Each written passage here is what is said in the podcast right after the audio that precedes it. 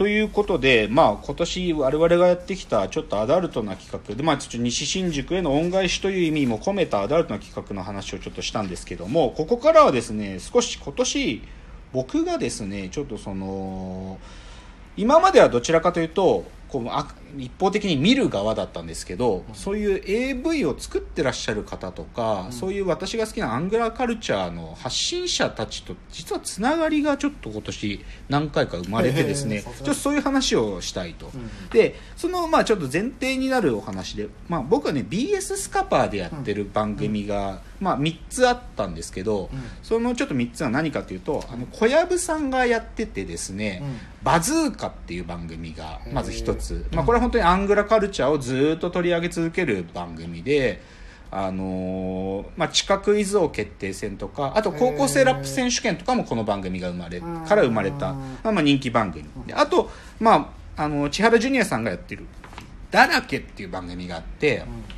そのあるとか特定のカテゴリーのその人たちだけを集めてクイズをやるっていうだらけって。だからこれは元やそうですね。BS か元山口組だらけとか あのゴシップライターだらけとかなんだろうな死刑囚レポーターだらけとかそういうすごい尖った。でそのでその中に AV 男優だらけとかもあったわけです。であとはあの論文の淳さんがやってる地上波ではダメ絶対でこの地上波ではダメ絶対には今年僕らちょっと出たんですよね。あの AI ワイドショーというコーナーで、あの淳さんが忖度ないワイドショーがやりたいと、うんだからコメンテーターが一切忖度しない AI がコメンテーターのワイドショーをやろうということでちょっと今年この地上波ではダメ絶対には僕ら出させていただいたんですけれども。でそういう中で実はですねその、まあ、地上波ではダメ絶対以外にもちょっとつながりができたのがですねあのまあバズーカの地下クイズ王決定戦という番組があってですね、まあ、ここにちょっと本がありますけど、このジャンルがセックスだとか殺人鬼だとか宗教裏社会というような、はあ。まあ、こういうすごい尖ったそういうカテゴリーのクイズで戦う地下クイズ王というのがあってそれがまあバズーカという番組で全6回かな、うんで今年その平成最後の地下クイズ王決定戦っていうのが、あの4月に放送されて、まあ、で実はそれが放送されたタイミングでたまたまですね僕はこのラジオですので僕は地下クイズ王が大好きだというのを喋ってるんですよ。そしたらですね地下クイズ王の方からご連絡が来てですね、ほこれちょっと地下クイズ王のそうそう方がいるんですね平成この地下クイズ王決定戦をみんなで見ようという会に呼んでいただいて、うおう。そうでこれ実は有名人なんです。これ能町みね子さん。能町さん。能町みね子さん。でこの方がこの前の大会の優勝の鈴木貴弘さんという経済コンサルタントのあの地下クイズ王ですね。あとかあとこの方は有名なテレビの隙間さんという、うん。あのまあ、テレビライターですね。ははははあ。と彼がシミケンさんのブレインでいるルクセン高橋さんという方なんですけど まあえまあこの方たちとなんていうかな,、王まあ、なぜかねちょっとお声かけていただいてこの場に呼んでいただいて。だからそういう地下クイズ王たちと仲良くなったんですよ。だからより僕はあのアダルトの知識を豊富にするっていうのが今年ありまして。そう。ででまあでこの地下クイズ王のこのベースになっているですねクイズ夜会っていう、まあそういうアングラークイズをやるっていうのを楽しむあの会があってですね、うんその方たちが月に1回ぐらいイベントをやっていて、うんでそこにも呼んでいただいて、僕シミケンさんと実は今年お会いしてるってですね、あの そうシミケンさんとこれちょっとお写真を一緒に撮っていただいたんですけど、まあこのシミケンさんがちょうどこのうんこ座りで、まあこの男のか悩みのない大半を解決するというご本を出されたタイミングだったので、あのサインをいただきました。そうしみしみけんさんにおサインをいただくというのが今年ちょっとあったトピックなんですけれどもでちょっとここではですねちょっとその AV 男優という方たちへの多大なるリスペクトを込めて、うん。AV 男優という仕事をですね、ちょっと深掘りしたいなと思うんですよ、うん。でこれはですねさっき言ったバズーカ BS スカパーで放送されているバズーカと、あとだらけにシミケンさんよく出てらっしゃるんですけど、うんうんそこでシミケンさんによって語られ、まあ、シミケンさんが実際に語ったその AV 男優ってことの実像、リアルっていうことが語られたんですけどそこでですね実はじゃあクイズです。クイズ。AV 男優ってはい。何人いると思います、え AV 優男優としてそう。いややった人じゃなくて AV 男優。って業界でくくられているはい。人が人今何人いるか。今現在。現在現職 AV 男優です。現職 AV 男優の数です。ああ結構少ないっすよね。大体同じうん。毎うん毎世代毎世代で、い。ああれ見てるなみたいな人がいるんで、えクラスで言うと2クラスぐらいだから50人ぐらい？あいいすごいいい線ですね。ね。そう。そうなんですよ。うん。すなんかねシミケンさんが、まあ、実測値だとうん。70名、ほでただしですねこれは実はその AV 男優と呼ばれるところに線が引かれていて、そのいわゆる男優っていうちゃんと名前がついてる人が70名、う、うん、でもそれぐらいのしょ本当に女優さんで言ったら何何万って言われてるんですけど、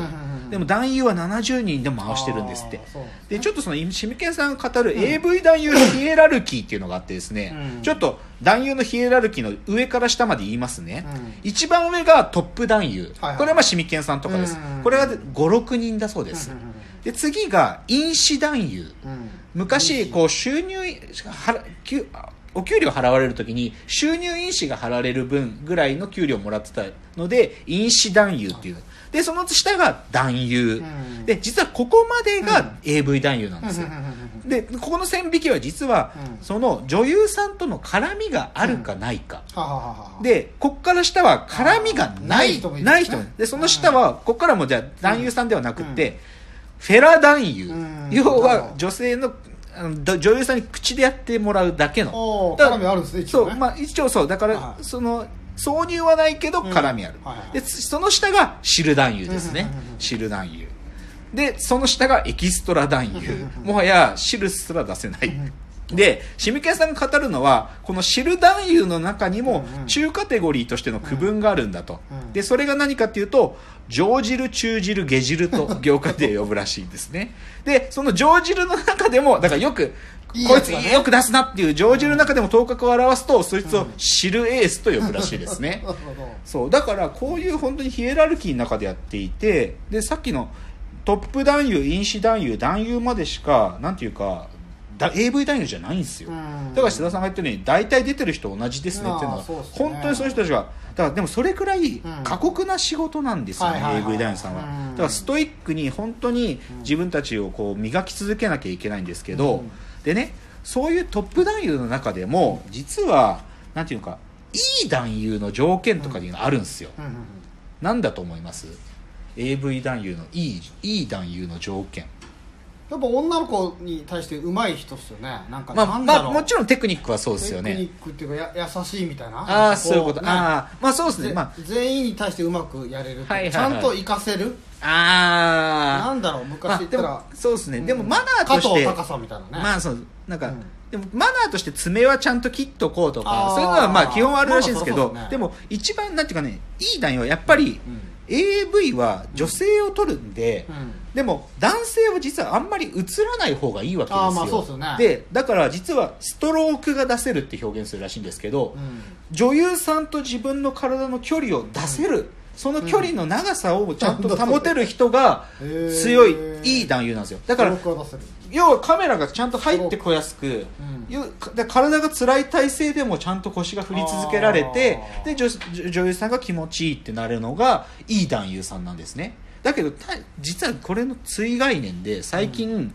女性用の AV っていうのも流行ってきていはいはいはいはいはてこうすこっちは全く発想逆なんですよ、まあそうっすよね。そう女性用の AV は、うんなんか逆に男と女が離れてっちゃうと。そう密着感、ね。そう。だから女性もの AV の有名なレーベルでシルクラボっていうんですけど、うん。そこのエロメンっていうんですけどね、そこの男優さんたちのこと、うんうんうん。エロメンたちははっきり言えばそんなテクとか追い求めてないですから、はいはい本当に女優さんに愛が伝わるみたいな。はいはい。僕どっちかってそっち側ですあそっち側ですか。女性側あそうですか。女性側の気持ち女性側 AV を。そう女性側 AV の方が気持ちあの気持ちなるほどどなるほど、でですねまあちょっとそれで今年そのシミケンさんがだらけで語ったちょっと僕すごい面白い話があるなってあったのが、実はまあシミケンさんのライバルのお一人でいるもうこの森林源人さんという、まあーこれなんか賢い人ですね。そうそう,、そうです。あの麻布まあどっかのすごいか賢いはい。インテリ AV 男優ですからね、うんこの実はですね、うん。この森林源人さんが、はでトップ男優になられたぐらいの頃にあるうん強烈なイノベーションを生み出したんですよ、うん。それが何かっていうと連続射精っていう テクを生み出した。でそれは何かっていうと言っちゃえば射精1回出したらうん。普通はまあ賢者タイムに入ってしまうわけですよ、うん。しかし森林源人さんはずーっと生き続ける状態でうん。ピュッピュッピュッピュッてもうずーっと続けられるっていうのを 彼ははうもう自 自分の中で生み出したわけです。よで業界が震撼したんですって。森林がとんでもないことやったっつって。ノーベル賞もそう。そう。それでで、まあ、当然その同世代ライバルであるシミケンさんは、自分も同じ技を体得しなくてはと。いうのでで基本的になんかケツの穴っていうか肛門の筋肉が結構その射精に影響を与えるっていうことをシミケンさんが発見してもうめちゃくちゃきケツの穴の筋肉鍛えたんですって。それで連続射精なんとか自分を手に入れようとしたらあまりに体に負荷がかかったらしくって左耳の鼓膜が破れたんですって。そうだから実はシミケンさん左耳よく聞こえないんですって。でもそういうなんていうかそこまでストイックなのがうん。AV 男優の世界ですからね。だからそういう意味でも男優さんたちはまあ女優さんをどれだけこう輝き綺麗に見せるかってことにまあうん。心血注いでるってことですよ。すね。黒子ですね。ちなみにちょっと最後に議論したいのがなんていうかまあ男優さんの話しましたけど最後に女優さんね、うん。女優さんでなんかよく僕こういう議論するんですけど、うん。AV 女優界の王長島は誰かっていう、なんかこの話ちょっとん時間がなくなっちゃったら次のチャプターに持ち越しますけどちょっと須田さん考えておいてください、わかりました。AV 女優界の。長島 はい。ちょっとじゃあ次ははい。AV 女優、そして AV 監督というお話に入っていきたいと思います